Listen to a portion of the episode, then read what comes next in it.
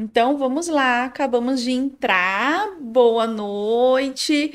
Acabamos de entrar aqui no Insta e no YouTube, tudo funcionando aí para todo mundo. Vão me avisando se tá tudo ok no YouTube, né? No Instagram. No Instagram eu tô vendo aqui com mais facilidade pelo celular. Então acho que tá tudo bem. Gente, boa noite. Mais uma quinta aqui né? Essa aula é uma aula que eu nunca dei aqui no Instagram nem no YouTube que é de psicologia obstétrica em casos de malformações e de síndromes fetais, né? Síndromes raras no neonatais, principalmente, tá? Então, na descoberta ainda na gestação e no puerpério. Então, vão chegando aí, vão se acomodando, pegando papel, pegando caneta, que tudo isso vai ser um papo bem gostoso Deixa eu colocar aqui para ver o tempo. Um papo bem gostoso, né? E muito, muito importante. A gente vai falar da nossa atuação na prática, quais são as dificuldades que a gente encontra, entre tantas outras coisas. Então, vamos embora. Boa noite, cara. Vou pedir para vocês encaminharem aí nas, nos grupos de psicólogos. Essa é uma aula em especial para profissionais e estudantes de psicologia né? É, mas vamos seguindo aqui. Acho que o pessoal tá mais no YouTube hoje do que aqui no Insta, mas vamos embora. Bom, gente, primeira coisa, né? Eu quero falar um pouquinho da minha experiência nessa área, minha experiência dentro da psicologia, né, com casos de síndromes raras, de é, diagnósticos raros e também aí de malformações tá? E aí a minha experiência é muito mais dentro de malformações decorrente a síndromes, tá? Mas também vou falar um pouco aí dessa trajetória que eu fiz rapidamente para vocês entenderem por que, que eu tô trazendo isso, por que, que eu tô falando disso hoje, né? É, é um tema que eu queria há muito tempo falar aqui com vocês, mas é um tema que demanda uma aula assim mais robusta, uma aula mais organizada, né? Um tema que demanda mais estudos. Por isso, eu demorei um pouco para trazer para vocês, porque eu queria trazer uma coisa de qualidade e não é um tema simples. Esse não é um tema que a gente vem e fala aqui rapidamente e pronto, acabou, tá? Então, Vamos embora. É, Para quem já me conhece, sabe que eu estagiei ainda na faculdade em uma ONG, né? Que essa ONG ela cuida de famílias, é mães e famílias raras. Então, quando a gente fala família rara, a gente tá falando família que tem filhos, né? É, com síndromes raras. E aí, gente, assim, quando eu, eu tô trazendo isso para vocês entenderem um pouco do contexto de tudo, quando eu estagiei nesse lugar, óbvio que eu não tava nem um pouco preparada, né? Porque a gente, é, eu tava lá na faculdade ainda, ninguém, eu nunca tinha nem, nunca nem tinha passado na minha cabeça que tinham famílias que tinham filhos, bebês, crianças com síndromes que muitas vezes não tinha nem nome, não sabia o que era, né? Não, não tinha noção da complexidade da coisa. E aí, quando eu entrei nesse espaço, eu comecei a, a compreender melhor esse mundo. E, apesar de ser uma ONG que cuidava mais de famílias, basicamente o que eu vi nesse espaço eram mulheres com seus filhos. Porque a gente já vai entrar aí em algumas em algumas questões, tá? Da sobrecarga materna nesse processo. Porque os pais, assim, 90% dos pais, tô chutando aqui uma estatística, mas um número muito assustador mesmo, assim, a maioria muito, muito menos, não é a maioria, metade, a maioria quase todo mundo, né, é, dos pais abandonavam essas famílias quando se tinha um diagnóstico, né, quando via que seu filho tinha alguma coisa, a maioria dos pais saíam desse lar, e aí o que eu via com frequência eram as mulheres. Para vocês terem uma ideia, eu passei mais de um ano nesse espaço e uma única vez eu vi um pai. Uma única vez eu vi um pai nas nossas rodas. Então, quando eu cheguei nesse espaço, o que eu me deparei não eram famílias raras, é, famílias que é, antes da gestação eram a mesma, né? Eu via mães sobrecarregadas em busca de cuidado ali para elas e para os seus filhos. E aí nesse espaço tinha serviços sociais para as crianças e para essas mães, que no caso para as famílias, mas como eu falei, basicamente eram as mães. Tá? Então, tinha é, assistência tanto para as mães, no eu, por exemplo, né, enquanto estagiária, eu cuidava das mães, eu não cuidava das crianças. Então, a gente fez todo um movimento na faculdade, para poder levar ali, né, mais estagiários. Eu fui a primeira estagiária da faculdade nesse espaço. Então, a gente fez vínculo com a faculdade para levar estagiários para as crianças também, fisioterapia, né, psicologia para as crianças. Mas de início, como eu fui a primeira da faculdade, porque eu que encontrei o lugar, e aí fui correr atrás de fazer esse vínculo com a faculdade, eu cuidava das mães, mas eu ainda não tinha um grande entendimento do que era, né? E com o tempo eu fui criando repertório sobre o tema síndromes raras, malformações e também saúde mental da mulher nesse caso, tá, gente? Então, resolvi trazer essa aula porque é, eu, depois de um tempo, pensei, poxa, por que eu não vi isso na faculdade?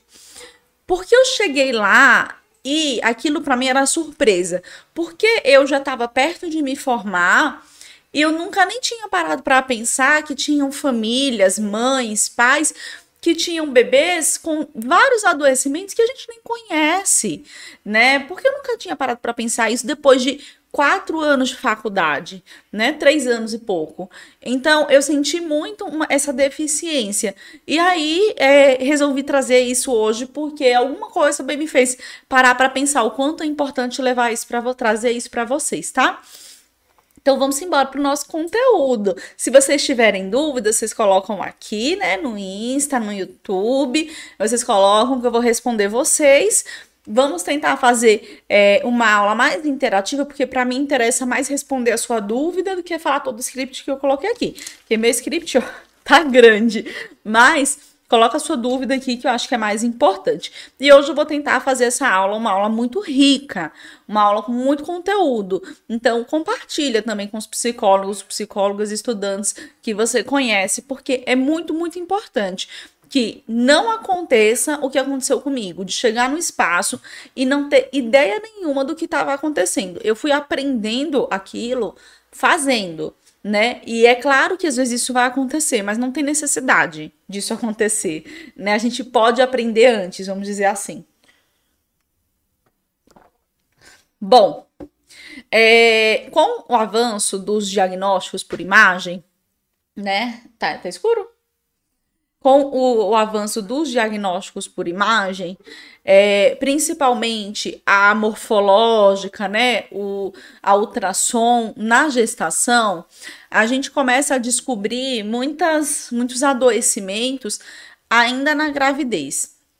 Então, Hoje a gente tem um, um exame que ele é muito importante, ele tem que ser feito na data, né? Que é a morfológica. No primeiro trimestre, que é a translucência nucal, ele vai fazer a medida do, do, do tamanho da cabecinha do bebê, né? Ele vai fazer ali algum. Ele vai encontrar alguns parâmetros importantes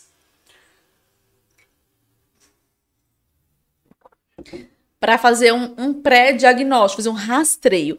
Então, é, com o avanço de tudo isso, diferente de antigamente, que o pré-natal não era feito adequadamente, muitas vezes, que os exames não eram tão específicos, que o conhecimento dos dados daqueles exames também não eram tão específicos, né? Então, diferente de antigamente, hoje, ainda na gestação, ali naquela, na hora da morfológica, que é perto da 12 segunda semana, no YouTube tá tudo funcionando? Deixa eu. Eu vou dar uma pausa que eu não quero que ninguém perca, tá? Inclusive o pessoal do YouTube. Acho que aconteceu alguma coisa aqui no YouTube. Voltou? Ok. Pronto. Então, com o avanço né, desses exames, a gente começa a fazer um rastreio muito cedo. E aí, gente, esse rastreio muito cedo, óbvio que ele é muito funcional para um diagnóstico precoce, né? Mas existe um outro lado que é muita gente fica ansiosa, muita gente fica com medo, porque sabe que ali pode ser é um exame muito decisivo para muita coisa. Então, é, de uma forma geral, a gente já começa a, a descobrir coisas do bebê quando a gente fala de saúde, lá no comecinho da gestação, com 12 semanas, é muito precoce, nem barriga tem na maioria das vezes, né? E mesmo assim, mesmo sendo muito inicial, mesmo ainda não tendo barriga, na maioria das vezes, a gente já consegue ver um monte de coisas, né? Um parâmetro muito grande. E aí as outras morfológicas também. Então, nesses exames, por exemplo, a gente vai ver se tem risco para síndromes cromossômicas, né?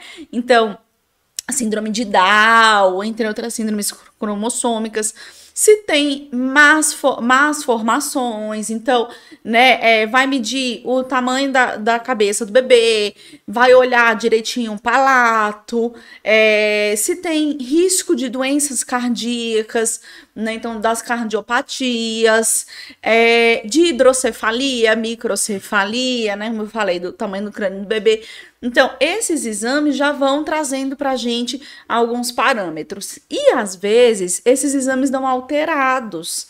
Nem sempre que dá uma alteração é uma má formação ou uma síndrome rara. Geralmente, quando dá uma alteração, tem que fazer uma investigação maior.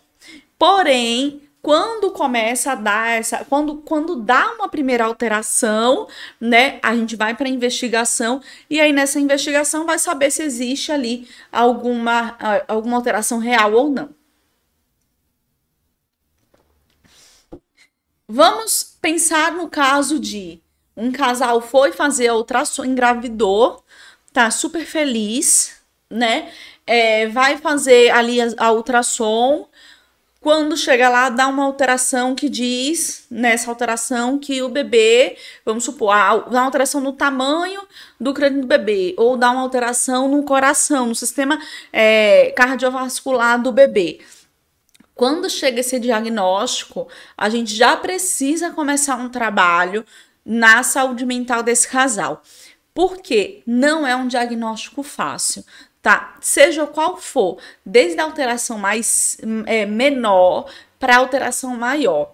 Desde alterações que são síndromes incompatíveis com a vida, até alterações, ou mesmo alterações que são super compatíveis com a vida e que são corrigidas. Então, qualquer tipo de alteração já vai mexer com a saúde mental desse casal. Principalmente, gente, porque ninguém espera né? Deixa eu. Principalmente porque ninguém espera. Então, quando a, a, prim, a, primeira reação de um casal, quando recebe uma notícia de, alguma, de algum possível diagnóstico, seja de uma síndrome ou de uma má formação, é o choque o que vocês vão encontrar é isso. Se você trabalha ali é, dentro da, do hospital, se você trabalha ali dentro das clínicas de imagem, ou se você está no pré-natal psicológico desde o comecinho da gestação e a paciente vai fazer né, uma morfológica e recebe uma alteração ali, o primeiro, a primeira coisa que você vai encontrar é o choque. Porque não é esperado. Então, o choque de poxa, e agora? O que, que eu vou fazer? O que vai ser da minha vida? O que vai ser da vida do meu filho? O que, que vai ser do meu casamento? Então, choque é uma reação muito comum nessa primeira notícia. E é claro que precisamos entender, todos os profissionais de saúde precisam entender sobre comunicação de más notícias. Ainda que com a comunicação adequada, a reação choque ela é super normal e esperada. Agora, com a comunicação inadequada, né, a reação pode ser ainda pior. Então, a gente precisa estudar sobre comunicação de má notícia. Fica aqui um parêntese nessa história, tá? E aí, aconteceu a notícia, teve um choque, com, não, comigo não, porque está acontecendo comigo. A pessoa muitas vezes nem compreende de cara o que está acontecendo e vai precisar buscar mais informações, né? Porque é, muitas dessas alterações a pessoa não entende, porque são alterações que é, são muito, vamos dizer assim, muito difíceis da gente saber no nosso dia a dia como leigo, e aí a pessoa vai ter que buscar mais informações, por exemplo, há uma alteração no cordão umbilical. Sim, o que exatamente, né? E o que isso significa? Então, o trabalho de buscar o que isso significa e qual, qual, é o prognóstico disso? É um trabalho que ele vai começar ali desde a primeira informação. Só que aí a gente recebe essa informação, a gente não. O casal recebe essa informação. Tem. Opa, a minha Siri falando aqui comigo no relógio. Tem. Não tô falando com você, não. Então, recebe essa informação. Tem ali é, a reação de choque. E o segundo passo dessa reação é a negação. Porque se começa a pensar, não, esse exame deve estar errado, esse médico não é um médico tão bom, vamos buscar outro médico. Então, busca um outro especialista de medicina fetal, chega lá, a mesma coisa. Então, é isso mesmo. Deixa eu ver o exame que o médico fez. Realmente, isso aqui é assim mesmo.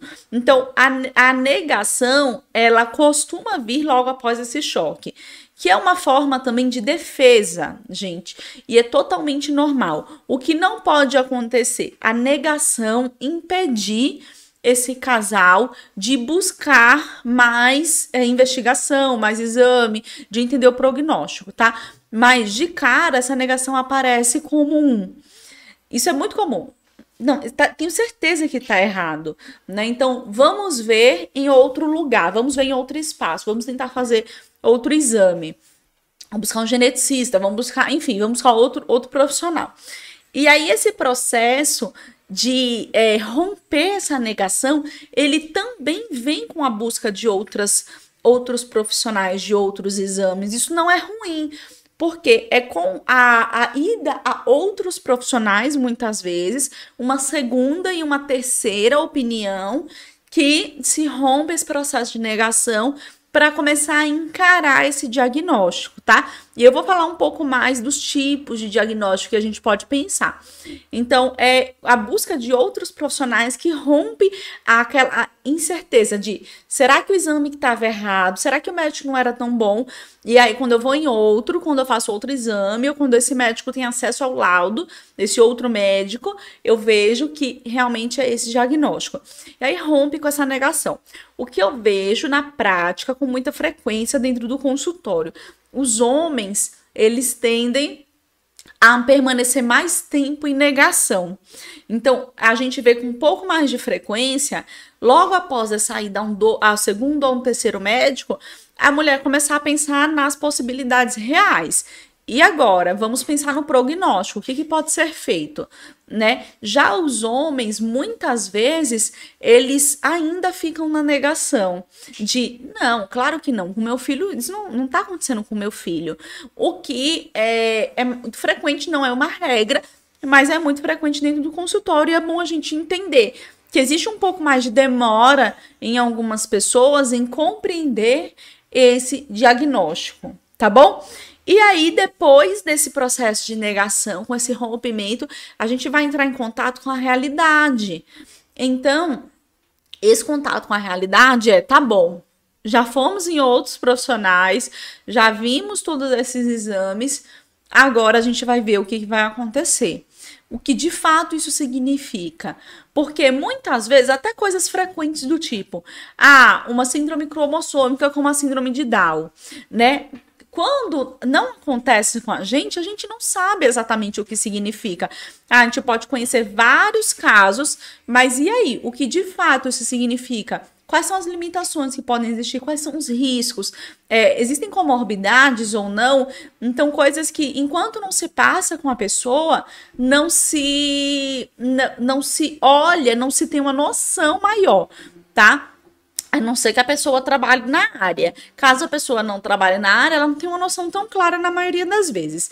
E aí o contato com a realidade é justamente esse processo de Vamos entender melhor o que está acontecendo, o que, que a gente pode fazer, o que, que a gente não pode fazer, quais são os riscos, quais são os prognósticos, quais são é, o, o, que, o que vai ser totalmente normal na nossa vida, o que não vai ser totalmente é, dentro do padrão na nossa vida e por aí em diante, tá? E aí esse processo é um processo ativo, não é um processo passivo, é um processo ativo de busca, de estudos, de busca de profissionais.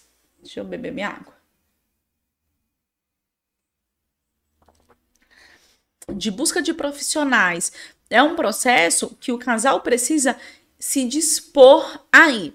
Então já vi casos dentro do consultório de é, o bebê na, na gestação, né, desconfiado de síndrome de Down, vai no geneticista, acho que é isso mesmo, mas outras, outras comorbidades também, cardiopatia, entre outras coisas, o bebê nascer, o pai ainda está em negação, dizendo não, claro que não, não, não, não vai, meu filho não é e tal, não sei o quê.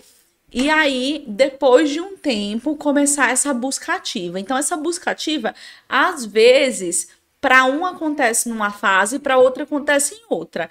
Nesse caso, por exemplo, a mãe já estava em busca ativa, a mãe já tinha vindo para terapia, a mãe já estava num processo de conhecimento, já estava seguindo alguns perfis, fazendo algumas coisas, já o pai não. E aí, depois do nascimento do bebê, que o pai, opa, no meu trabalho tem uma pessoa que tem um filho com síndrome de Down também. Deixa eu perguntar para essa pessoa como é que é. E aí começou a se inserir dessa forma em grupos com pais e mães que tinham filhos com síndrome de Down e começou a entender melhor como era esse processo. Então, esse contato com a realidade, ele é uma busca ativa, tá? Precisa partir da pessoa. Não adianta estar tá no consultório e você falar assim: olha, eu tenho 10 artigos sobre essa má formação. Eu tenho aqui 10 artigos que eu selecionei sobre essa doença rara, né? É, e se a pessoa não quer buscar, ela não vai ler. Precisa ser realmente um, é, a quebra desse, dessa negação para ter esse contato com a realidade e começar essa busca ativa. E aí, à medida que o paciente demonstra que quer conhecer mais, que quer, estou pesquisando, estou procurando, não achei muita coisa, mas estou tentando entender, aí sim a gente pode ajudar com materiais informativos, tá bom? Porque aí que faz sentido também, senão a gente vai dar material, a pessoa não vai ler.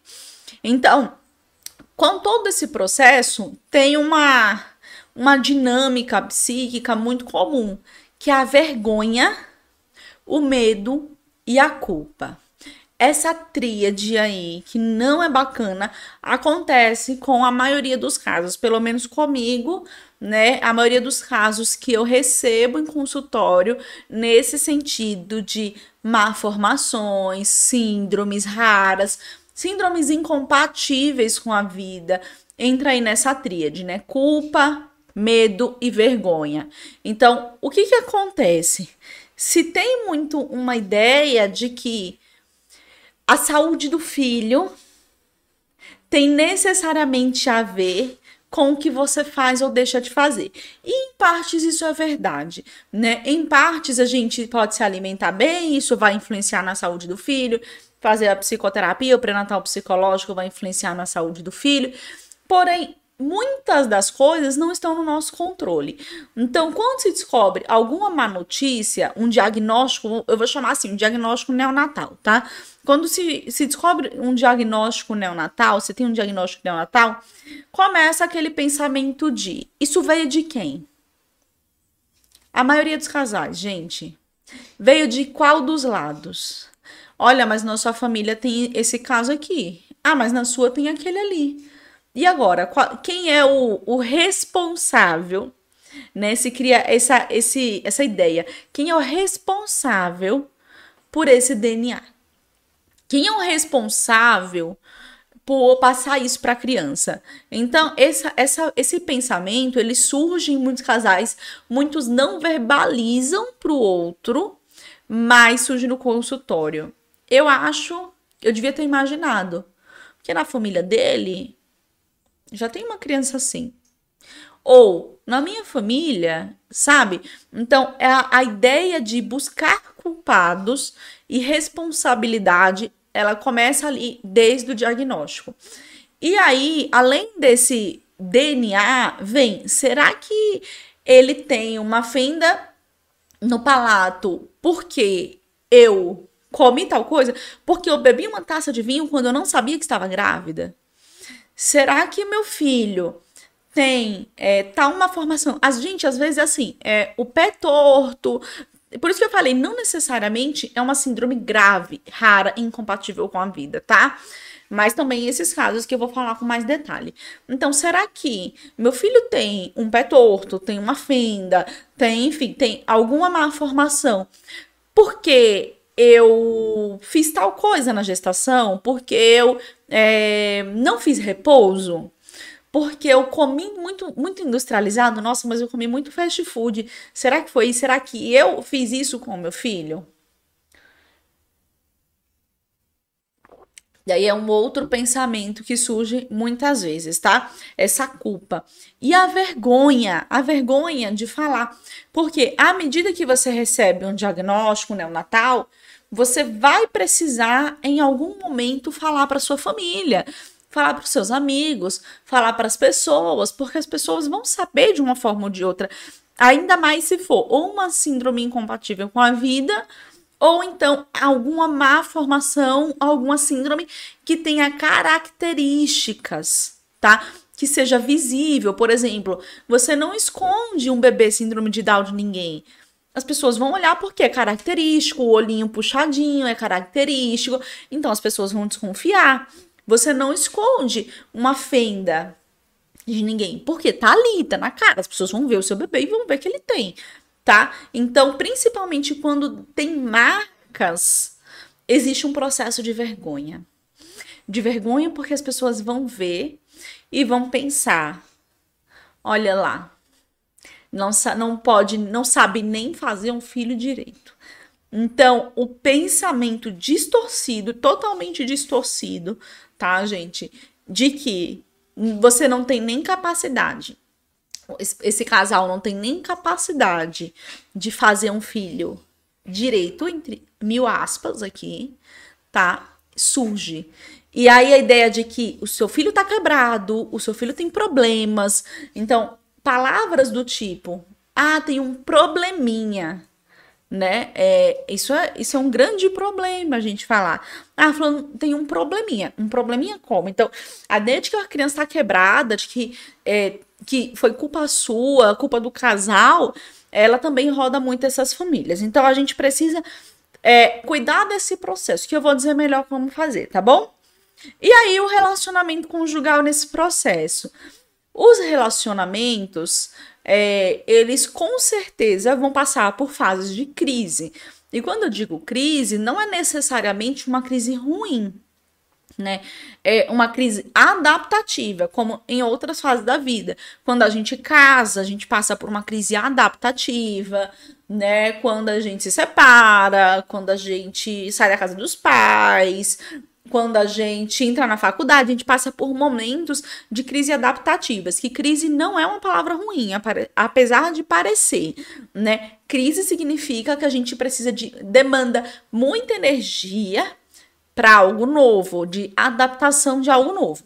Então, os casais eles vão passar por um processo adaptativo, né? Adaptativo com o diagnóstico, de entender esse diagnóstico, de compreender, de saber o que vai fazer, saber quais riscos, qual o, o e agora o que, que vai acontecer com a gente, né? Também de entender o outro, porque muitas vezes a minha forma de reação a isso é de um jeito, a do meu marido é de outro jeito. E aí ele precisa entender a minha forma e eu preciso entender a dele. Então, por exemplo, vamos supor que a mulher, depois do diagnóstico, chorou compulsivamente, não conseguia comer, tá 15 dias nervosa, ansiosa, ela passa mal e o marido não. Ela pode, pode ser que ela olhe para ele e fale assim: você não tá nem aí, você não ama nosso filho, você não tá nem aí pra nossa família, né? E ele pode ser que olhe para ela e pense: eu não aguento mais ela chorando dentro de casa. São dois problemas, porque tem o problema da doença e tem o problema dela chorando dentro de casa. Então, entender, passar pelo processo de compreensão da dor do outro e da forma de sofrimento do outro é um dos grandes desafios com os casais dentro dos diagnósticos neonatais, para que um entenda que, que o outro expressa de forma diferente. Que tá tudo bem chorar o dia todo quando recebe um diagnóstico, deixa não, não seja o resto da vida, óbvio. E tá tudo bem também você querer ser mais prático, você ligar para os médicos, enfim. E também tá tudo bem você continuar negando, desde que você esteja num processo de querer aceitar tá bom? É, de ir para terapia, enfim, de fazer todo o processo de querer aceitar. Então, os casais, muitas, muitas das vezes, não conseguem fazer essa compreensão. E aí eles começam a se desestruturar já aí. É, o outro não sente como eu sinto, ou outro sente mais, outro sente menos, né? E os casais começam a não, não se compreender, não dialogar da forma adequada. É, um quer voltar, por exemplo, à vida sexual, o outro não quer.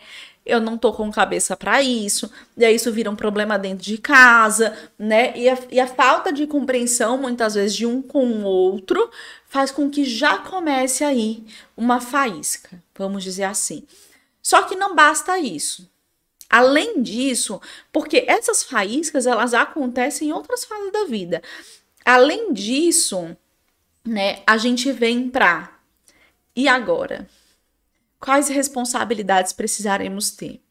E aí, se a gente vai para um contexto de um diagnóstico que traz grandes limitações para essa criança, que a criança não vai andar, ou que a criança ela vai ter algum déficit cognitivo, né? É, e vai precisar dessa família o resto da vida, vai precisar desses pais com muito mais intensidade.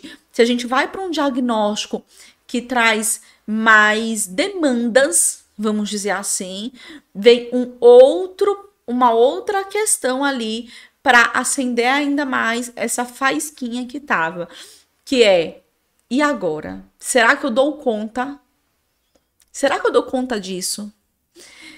E dentro desse contexto, se eu dou conta, gente, a gente vai para a realidade nua e crua. A mulher ela não tem como, na maioria das vezes não dá conta. O homem tem. Porque é o que eu falei, que lembra que eu falei da ONG?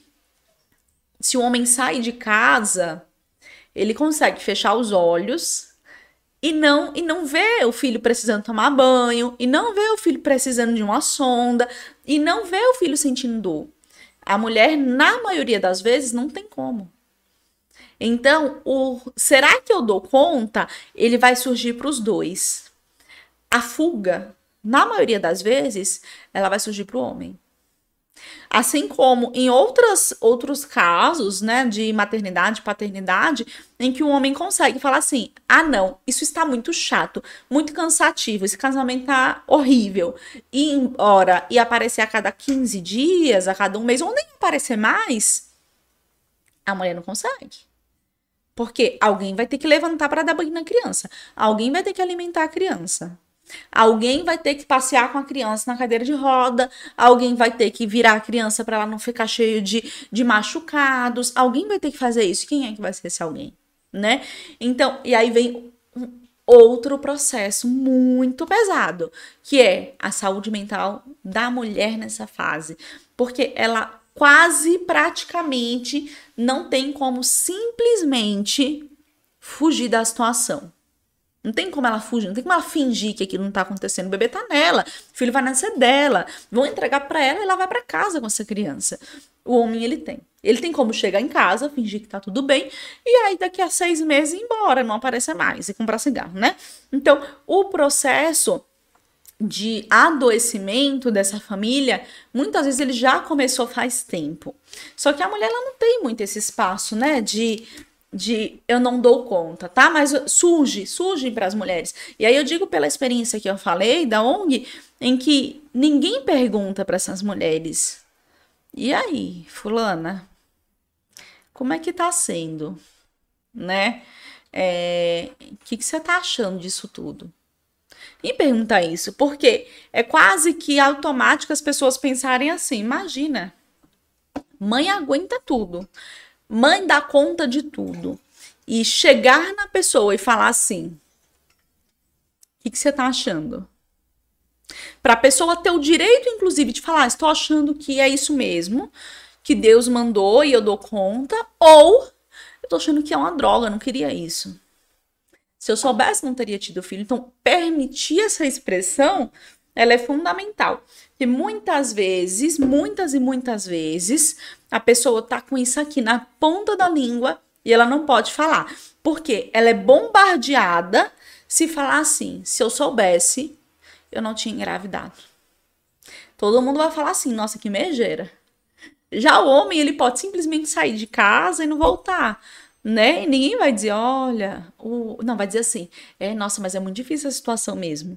Então, permitir essa expressão da mulher é muito importante, tá? Do, lógico que do homem também, porque não são todos os homens que vão embora, né? No contexto que eu falei era 90%, mas muitos ficam também em outros contextos, tá, gente? E aí, a gente vai falar de síndromes que são incompatíveis com a vida e síndromes compatíveis com a vida que tem ali é, comorbidades, limitações, mas que a criança fica viva, né? Então a gente pode falar, como eu falei, de um lábio leporino, né, que não é letal, ah, porém, é, assusta muita gente, porque ele pode ficar muito aberto a fenda, né? A gente pode estar falando de um pé torto, a gente pode estar falando de uma síndrome de Down, a gente pode estar falando de uma hidrocefalia, a gente pode estar falando de uma microcefalia, a gente pode estar falando de uma anencefalia, que inclusive existe o direito do aborto em, casa, de, em casos de anencefalia, né? Não sei se vocês sabem, um dos três dos das três permissões. Apesar que hoje eu vi alguma coisa no jornal, vou até dar uma pesquisada para postar aqui com vocês, de que o Ministério da Saúde, foi o Ministério da Saúde? Que o Ministério da Saúde postou em algum lugar, ou publicou em algum lugar, que no Brasil não existia aborto legal. E aí a gente sabe que existem três casos, tá? É, estupro, é, anencefalia e, e a saúde da mãe, né? E a saúde da mãe, tá? São os três casos. Se, se tiver correndo risco da mãe morrer por conta daquela gestação, ela pode abordar, abortar. Se tiver é, anencefalia, ela pode abortar. E se for uma gravidez decorrente de estupro, ela pode abortar, inclusive pela lei, sem precisar nem fazer a denúncia, porque muitas não conseguem fazer a denúncia, que é em casa, né? Então, é, anencefalia, como eu falei, ou então a síndrome de Edwards, uma síndrome de Patal, que aí né, o risco da, do bebê morrer ainda na gestação ou logo nos primeiros minutos e horas do pós-parto é muito grande. Vamos separar em, duas, em dois pontos: síndromes incompatíveis com a vida e síndromes não letais tá? E aí, vamos chamar de síndromes letais e síndromes não letais, porque apesar de, da literatura falar incompatível com a vida, é, não é um termo que eu gosto de usar, porque a vida já tá ali muitas vezes. Às vezes a gestação vai até nove meses, às vezes o bebê nasce. Então teve vida, o bebê nasceu. O bebê passou nove meses na barriga. É uma síndrome letal, tá bom? Então vamos falar síndromes não letais e síndromes letais. E aí, quando as síndromes são letais, né? Como eu falei, as chamadas aí na literatura incompatíveis com a vida, é, elas vão passar por um processo de luto antecipatório. Quem já assistiu minhas aulas de luto, em especial nos cursos, vai entender melhor o que é o luto antecipatório. É quando ainda em vida do, do meu ente querido, eu passo, eu começo a passar por esse processo de reação à perda, porque eu sei que eu vou perder esse bebê. Por exemplo, uma anencefalia. Eu sei que esse bebê vai morrer. Pode ser na minha barriga, pode ser que, eu, que tenha um parto, mas esse bebê vai morrer. E aí, é, a gente vai começar a viver esse luto. Deixa eu ler a Marcela. E aí tem que se considerar que síndrome de Edward Patal, por exemplo, a causa de prolongado internamento em UTI NEL, com prejuízo à dinâmica da vida do casal. Sim, Marcela. E aí, é muito bom. Marcela, gente, ela é da UTI NEL, de um hospital grande, né, Marcela, lá em Recife. E, e é isso. Às vezes, e eu vou falar também de, da experiência de hospital, quando está, porque depois da sangue estagiei no hospital. É, crianças que ficam meses e às vezes até eu já vi criança mais de ano no hospital e a família era do interior, hospital público, e a família nem conseguia mais ir ver essa criança. A criança simplesmente estava morando dentro da UTI NEL sem a família. Né? Existe um prejuízo na dinâmica do casal. Já vi casos, e já contei para vocês, dentro do destrave, de uma mãe que quando o bebê morreu disse assim, eu, o bebê morreu, eu falei, nossa, vai, essa mãe vai chegar do interior arrasada e não sei o quê e ela dizer: eu, estou aliviada. Eu não aguentava mais ver esse sofrimento. Então, existe toda uma dinâmica do casal alterada, é, da mulher, do casal, né? Por uma, um, pro, um prolongamento dessa vida na UTI. É, a gente sabe que muitos morrem na gestação e no parto, né? E aí se começa, mesmo que vá para UTI, já se começa esse luto, porque sabe que em algum momento esse bebê vai morrer essa criança vai morrer, né? E aí já começa esse luto antecipatório, que é já estou vivendo ainda com meu bebê aqui essa perda. E a gente escuta falas do tipo: eu não consigo mais me vincular, porque eu sei que vai morrer. Descobri que meu filho tem a síndrome de Edward. Eu não consigo mais me vincular. Eu ia fazer chá, não vou mais fazer chá. Eu ia fazer quarto, não vou mais fazer quarto. Eu vou esperar o dia chegar, né? Então, essa, essa, esse sofrimento de estou perdendo meu filho, ele já começa ali no diagnóstico, tá, gente? É uma coisa que a gente precisa começar já a trabalhar, a vivência do luto. E aí eu recebi uma pergunta, inclusive, que era: a gente incentiva que, que continue, prolongue a gestação até a perda de fato ou o aborto. Não existe aborto previsto na lei para síndromes como Edward e Patal, tá, gente? É, tem gente que consegue entrando na justiça. E pode ser que a pessoa faça por outros meios, que aí não cabe a mim também, tá bom? É, não existe aborto previsto na lei. Mas vamos supor aqui na encefalia, que existe aborto previsto na lei. Eu vou simplificar as coisas aqui para a gente não falar de aborto legal e aborto ilegal, tá bom? Não falar de síndromes e, e saúde mental. Então, vamos supor no caso de anencefalia, que a pessoa pode fazer o aborto, prorrogar a gestação sem um aborto, esperar o momento do óbito natural ou fazer o aborto, né? É, essa decisão não cabe ao psicólogo, não cabe à psicóloga, para a gente começar.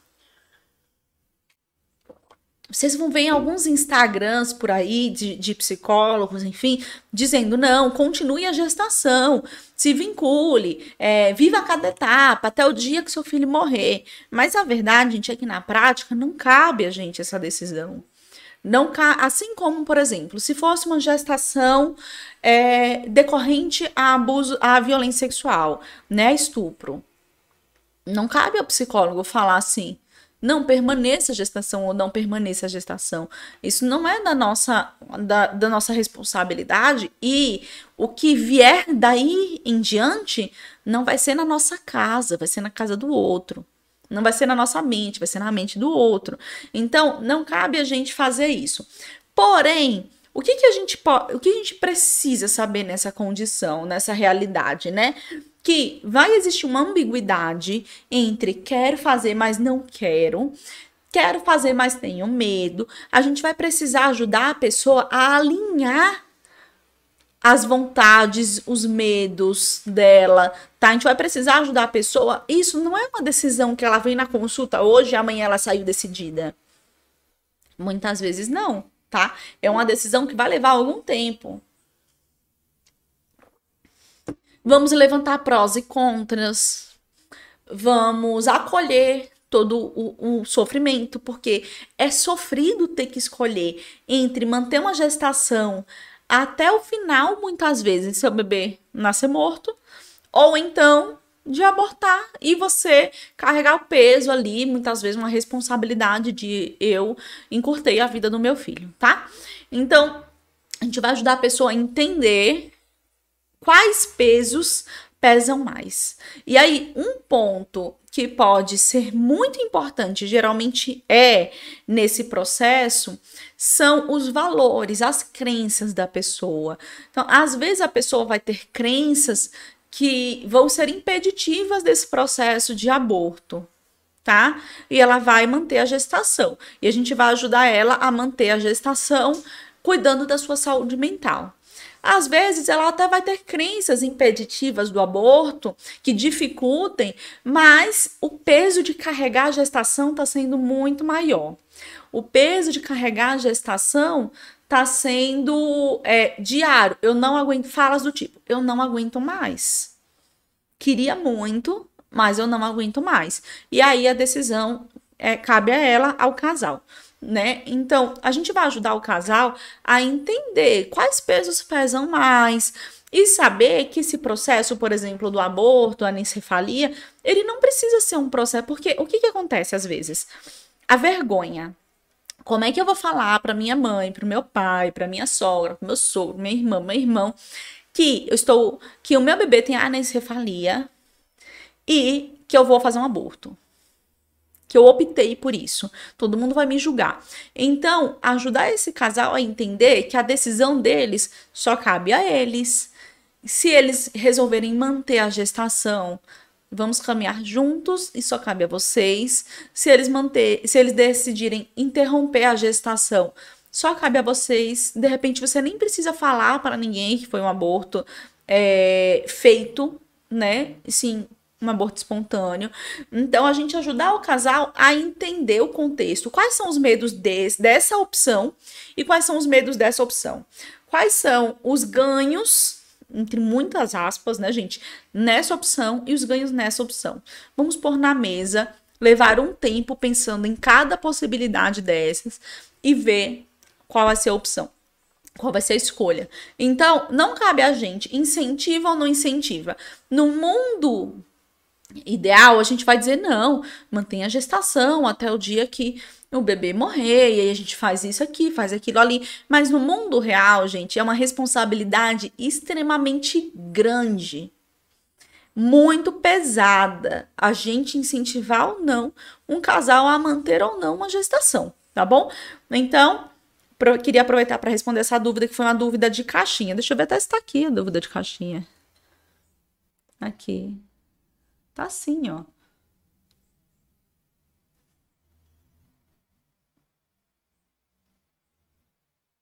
Nem sei se entra aqui para vocês. Espera aí.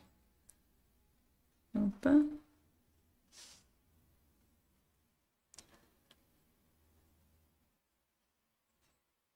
Ah, vou colocar essa aqui também. Deixa eu ver se eu consigo. Você pode receber perguntas quando os indicadores visuais estão ativados. Mas não é ah, não consigo. Tá aqui a pergunta, mas eu nem consigo colocar. Foi a Camille que fez, né? Mas eu vou dizer outra pergunta que estava aqui, ó. Que tá aqui. Quais as principais demandas apresentadas? Quais as principais demandas apresentadas por pais que têm filhos com, com síndromes na clínica? A sobrecarga, tá? Tinha feito uma pergunta no Instagram. Ah, aqui, ó. A Pri colocou no YouTube. Eu tinha feito uma pergunta no Instagram sobre as principais demandas dos pais na clínica. E você já respondeu perfeitamente aqui. Isso mesmo, Pri.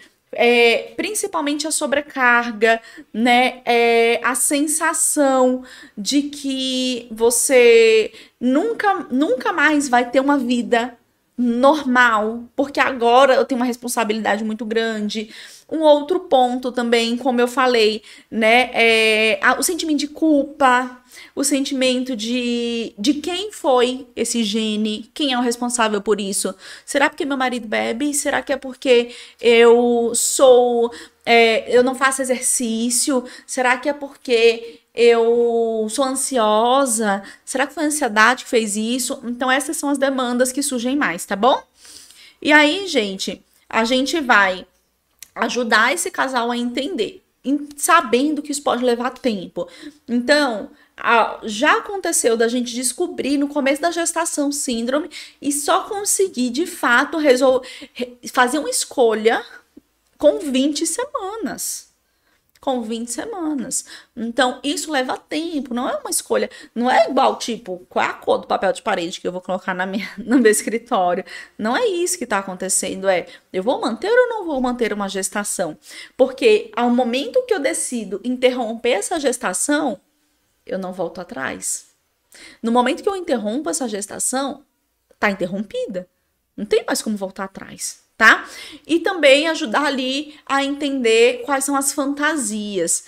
Então, fantasias do tipo, ah, o aborto, é, pre, o previsto em lei, né? É aquela coisa que a gente vê que a pessoa vai enfiar uma tesoura e vai puxar o, os restos do bebê. Não é isso, não é isso que vai acontecer, né? Se você tiver um bebê com anencefalia, você for no hospital buscar é, o seu direito de aborto, ninguém vai enfiar um negócio e arrancar uma perna do bebê, isso não vai acontecer. Então, ajudar também a entender essas fantasias pode ajudar no processo, tá bom? Que essas fantasias são grandes, né? É, e aí, é, o apoio familiar às vezes vem, às vezes vale a pena pesar. Se for uma família que não tem um histórico de apoio, que tem um histórico de julgamento. É uma família que vai dizer assim: é, você que sabe, mas por trás vai estar tá conversando. Tá vendo? Culpa de fulano, culpa de fulana. Não devia fazer isso, Deus vai castigar. Vale a pena também não buscar apoio dentro dessa família. E aí, uma coisa que é importante a gente saber. Ok, Luzia, não é uma síndrome letal, é uma síndrome não letal. E agora? A pessoa vai ter o resto da vida com o filho com alguma má formação, com alguma, é, com alguma dificuldade muito clara, né, que, que demanda mais, que demanda mais atenção, que demanda mais energia, que demanda mais dinheiro, que demanda mais tudo, né? O que, que a gente faz? Via de regra, a gente vai buscar sempre o que tem mais evidência científica para tratamento, né? Pra, e aí eu não vou chamar nem de tratamento, porque não é um tratamento, mas para o processo terapêutico. Sempre eu vou olhar o que tem mais evidência científica para o processo terapêutico nesse caso. No caso de síndromes não letais, por exemplo, né, que é uma coisa que é para a vida toda, vamos dizer assim, a gente vai atrás da ACT, que é a terapia da aceitação e compromisso. É, a ACT é uma terapia de terceira onda, né, ela é oriunda da TCC, e aí, ah, Luzia, mas eu não sou TCC, eu sou Gestalt. Ah, Luzia, mas eu sou psicanálise. Lógico, né, que você vai ter sempre o seu viés teórico, né? Mas a gente tem que ir em busca da melhor evidência científica, que a ACT, a, ACT é a sigla em inglês, né? É, que é ACT, tá? Para quem quiser procurar mais. Ela é a que tem mais evidência para esse tipo de caso. Não só para esse tipo de caso, mas também para outros casos que a gente simplesmente não pode mudar. Porque uma coisa é eu posso fazer alguma coisa para mudar essa situação. Outra coisa, gente, é eu não tenho o que fazer, não tá na minha mão mudar a situação. O que eu posso mudar é a minha forma de viver isso. E aí a gente vai ajudar a compreender qual forma a gente vai viver isso e colocar isso em prática, tá? Então, a gente vai olhar ali as esquivas, as esquivas é, experienciais, né, inadequadas. O que é isso? É, por exemplo, descobri que o meu filho tem síndrome de Down e uma cardiopatia. Não sei. Eu posso mudar, gente, a síndrome de Down dessa criança? Não. Eu posso mudar a cardiopatia? Provavelmente não. Ou posso fazer uma cirurgia, mas enfim, não, não posso mudar tá? É, o que, que eu posso fazer? Eu vou. O, o que é o normal ser feito? Fugir do sofrimento. Fingir que não tá acontecendo. Isso não é uma boa opção, né? Então, a ERT, ela vai entrar na proposta de fugir dessas esquivas, né? É, tá tudo bem. Sentimentos não são ruins. A gente não pode rejeitar sentimentos. Sentimentos não são ruins. Por exemplo, também na, nas síndromes letais que vai se manter a gestação. Tá tudo bem ficar triste, tá tudo bem ter raiva da situação. Ter raiva quando você planeja muito engravidar, engravida e o seu filho vai morrer. Ter raiva é normal, gente. Ter raiva é extremamente normal. Eu ficar triste com essa situação é extremamente normal. Ninguém espera que a mãe que o pai fale assim: Ai, que maravilha, estou muito feliz. Foi o que eu tinha que receber. Ninguém espera isso. É normal ter raiva, é normal chorar. É normal é, se indignar com a situação. Então a gente vem muito nessa proposta de que não precisa, nem adianta se esquivar desse sentimento. Porque quando eu digo assim, estou ansiosa, preciso ficar menos ansiosa, eu não vou ficar menos ansiosa porque eu, tô, porque eu digo que eu preciso ficar menos ansiosa. Eu vou ficar mais ansiosa, provavelmente. Quando eu digo assim, é, estou triste com tal situação, mas eu não posso ficar triste. Eu não vou deixar de ficar triste porque eu não posso ficar triste na minha cabeça. Eu vou continuar triste e com raiva de estar triste. Eu vou juntar dois problemas: a minha tristeza e a minha raiva de estar triste. Então, a gente recorre à ACT para ajudar esses casais, essas pessoas a viverem seus sentimentos, entendendo que sentimentos não são inadequados, que tá tudo bem ter raiva, que tá tudo bem ficar triste, que tá tudo bem ficar indignado, que essa situação é uma situação difícil mesmo, mas que a gente vai precisar conviver com ela a partir de agora, tá bom? Então, a gente vai entender também o significado de literalidade, é, as palavras. Deixa eu ver. As palavras, é, as coisas têm significado literal. Então, tristeza. Quando eu falo tristeza, remete automaticamente a uma coisa ruim, né? E aí a gente vai ter que ajudar esse casal a entender que tristeza, por exemplo, não é ruim. Que raiva não é ruim. É, muitos casais, em especial até as, as, mulheres mais, eu vejo dentro do consultório, tá, gente? Mas na minha prática clínica, que eu tô dizendo, né? Não tem um estudo científico para mandar para vocês contar isso, não. Na minha prática clínica, as mulheres têm um sentimento muito comum que é: estou com raiva de Deus. Vejo muito isso. Eu tenho raiva de Deus. Por que, que Deus fez isso comigo? Por que não foi, foi, por que não foi para fulaninha e para mim sim? Estou indignada, estou distante da minha fé. Esse sentimento é muito comum, tá? E aí a gente entender a, a literalidade dessa coisa, que estou indignada não é um problema, é um, a gente tem uma conotação ruim socialmente, mas que indignação, ele é só um sentimento como qualquer outro, com uma alegria, né? E a gente não tem só sentimentos bons, tá? E um outro ponto dentro da ACT que a gente vai trabalhar, um terceiro ponto, é essa fusão cognitiva, né? É que a gente sente, a pessoa está fundida de pensamentos e sentimentos. Então, eu penso e sinto. Então, eu vou entrando num, num, num viés de pensamento do tipo, vamos supor, ainda uma síndrome não letal, né?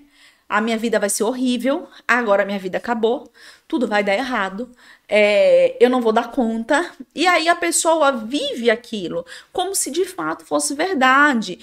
Ela, ela já vai vivendo a partir dali que a vida dela vai ser horrível, que as coisas que ela não vai dar conta, acabou a vida, acabou minha vida, acabou, agora acabou minha vida, Luzia, né? E aí a gente ajuda a pessoa a entender é que isso que são pensamentos.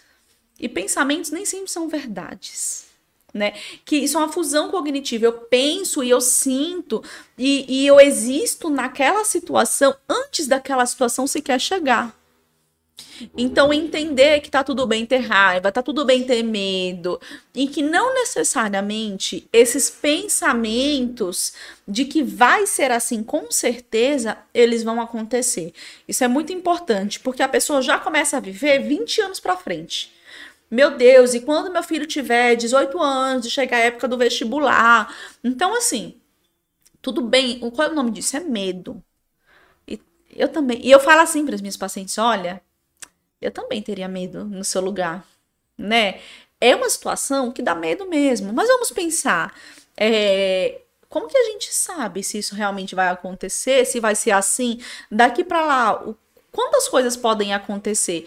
Isso também é importante da gente pensar, tá? Que é, essa fusão cognitiva, ela não é um problema. Ela é um problema quando tem as distorções quando a gente distorce coisas que nem chegou, assim, nem chegaram.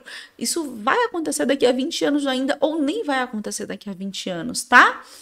É... A esquiva, né, como eu falei, experiencial, então.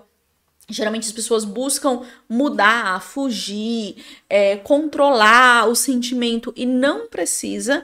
E a gente vai aprender diariamente nesse processo terapêutico a simplesmente sentir e não importa se você está sentindo alegria ou se você está sentindo tristeza, né? É, sentir faz parte. Vai ter dia que você vai sentir alegria, vai ter dia que você vai sentir tristeza, vai ter dia que você vai sentir.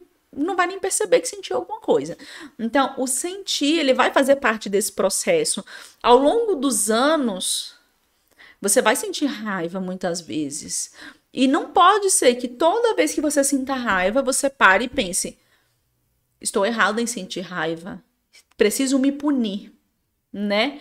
Preciso. Preciso é, me condenar por sentir raiva. Porque você vai sentir muitas vezes raiva.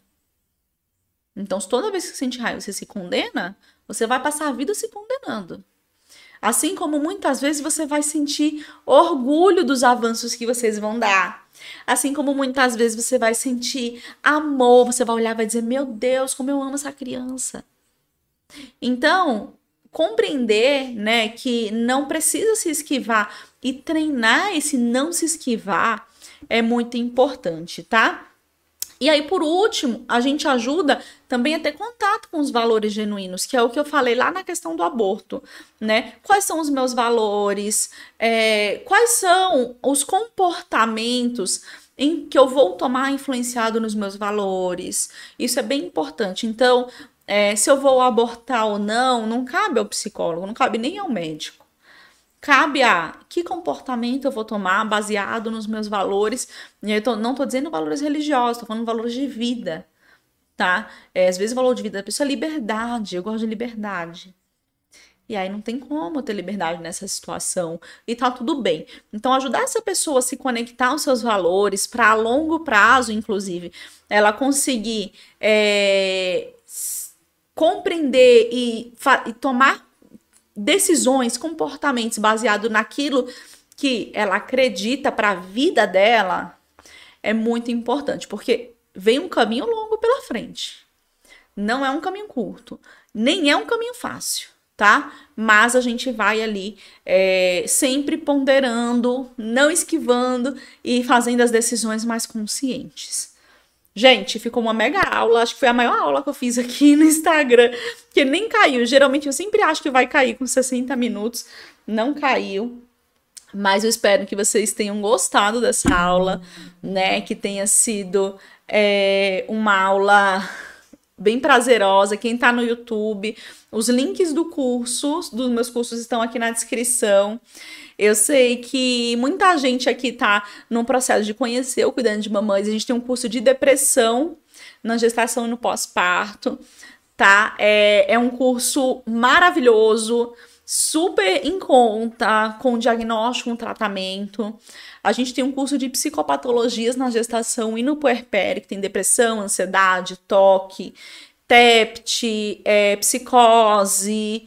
E ele também tá com link na bio, e ele também está aberto, tanto de depressão quanto de psicopatologia está aberto para você se inscrever. E temos também a capacitação em saúde mental perinatal, que não está aberta, mas abre no início de agosto, e lá na, no site tem uma lista de espera para quem quer aguardar as inscrições para agosto, né? Recomendo que quem tem certeza que quer entrar em agosto já se inscreva na lista de espera, lá já tem valor, tem tudo. Não vai mudar o valor que tá lá, tá? Já tá bem certinho para vocês. É... Obrigada por participar da nossa aula de hoje, uma aula que eu preparei com muito carinho. Camille falou: Olá, linda, Lu. Maravilha você aqui. E é, qualquer dúvida, qualquer coisa, né? Perguntem, contem comigo. Espero que essa aula tenha sido muito esclarecedora para vocês e que vocês possam levar esse conteúdo para frente. Vocês possam falar da importância da saúde mental, do cuidado com a saúde mental dentro do contexto de diagnósticos neonatais, né? Seja atuando no hospital, seja atuando na clínica, seja atuando em qualquer outro espaço de saúde, a gente tem responsabilidade de cuidar dessas famílias. Então, boa noite para vocês e um beijo.